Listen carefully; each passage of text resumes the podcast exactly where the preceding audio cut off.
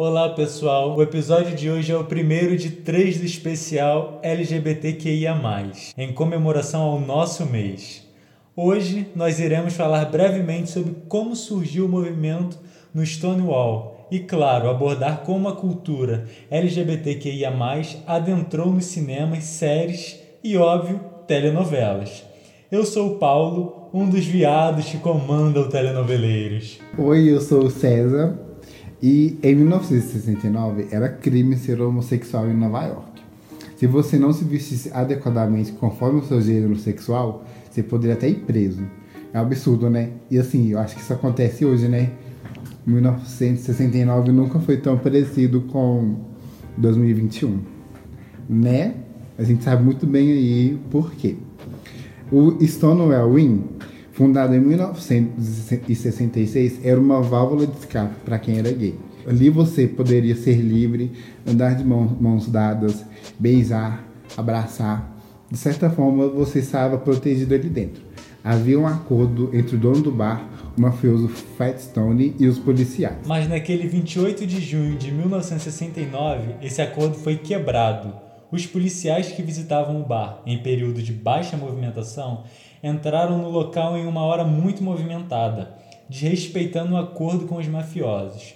Os policiais ameaçaram prender os frequentadores do Stonewall pelas vestimentas inapropriadas. Absurdo isso. E naquele momento, eles viram uma forma de reagir, de gritar, de resistir contra aquela opressão. E foi assim que o primeiro ato de resistência LGBT que a surgiu.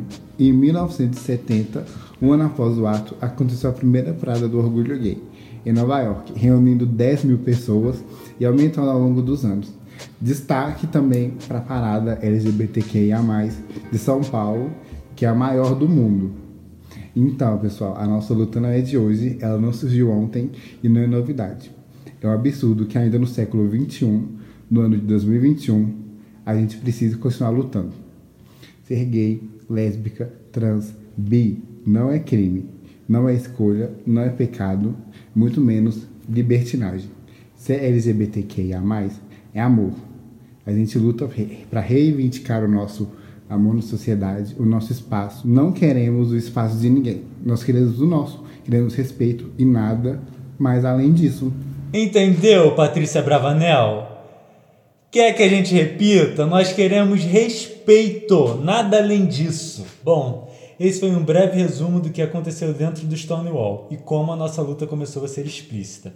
Antes disso, a nossa luta já existia, mas a partir do dia 28 de junho de 69 passou a ser exposta para o mundo.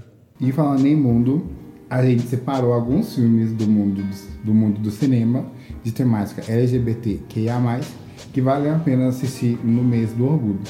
O primeiro deles é Milk, a voz da igualdade de 2008, protagonizado pelo Sam Penn, que é mais conhecido como ex-marido da Madonna.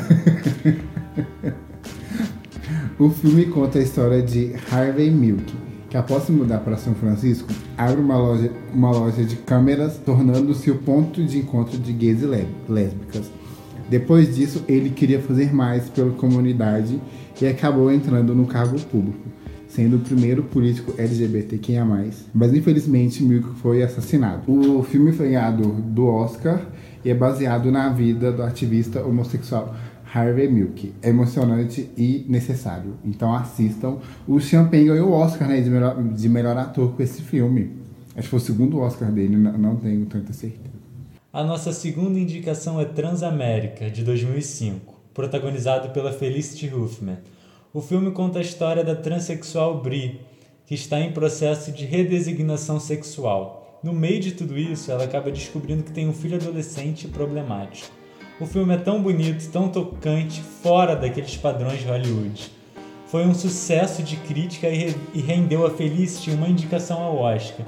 Ela não ganhou porque na época um filme transexual com a protagonista transexual era algo fora dos padrões de Hollywood. Ela perdeu o Oscar, mas é um filme válido, é muito bom, é emocionante, é tocante e vale muito a pena assistir.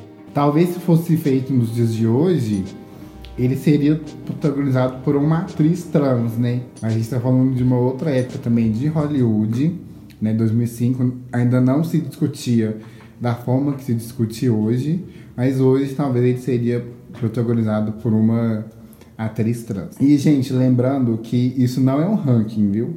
A gente não tá ordenando aí do melhor para o pior. São todos maravilhosos. E acho que não poderia ficar de fora dessa lista esse clássico, que é o segredo de Brokeback Mountain. O longa é o romance entre dois cowboys ambientados, ambientados na década de 60, que é uma época muito difícil para se assumir.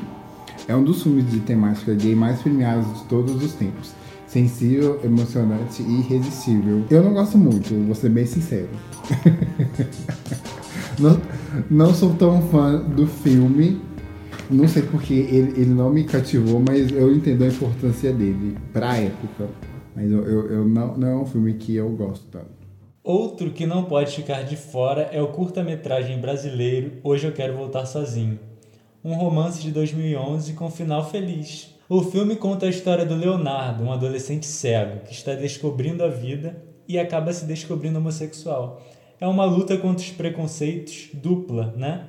Primeiro contra sua deficiência física. É fofo, leve e com um final feliz. Vale a pena conferir. Eu gosto, né? Mas da mesma forma que Brokeback Mountain não cativou o César profundamente. Hoje eu quero voltar sozinho também. Não me cativou prof profundamente, mas merece estar nessa lista. E eu acho que ele tá na, na Globoplay ou na Netflix, gente. Então assistam. Tá, tá, eu acho que tá na, tá na Netflix. Tá na Netflix, então assistam, gente. Outra dica aqui é o renomado Carol, de 2015. No filme, Therese é uma jovem que tem um emprego, um emprego entediante na seção de brinquedos de uma loja de departamento. Um dia ela conhece a elegante Carol, uma cliente em busca de um presente de Natal para sua filha.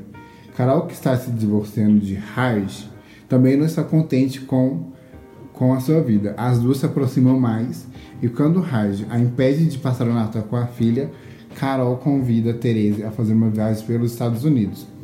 O filme foi bem recebido pelos críticos e estreou, acho que ele estreou em Cannes na época.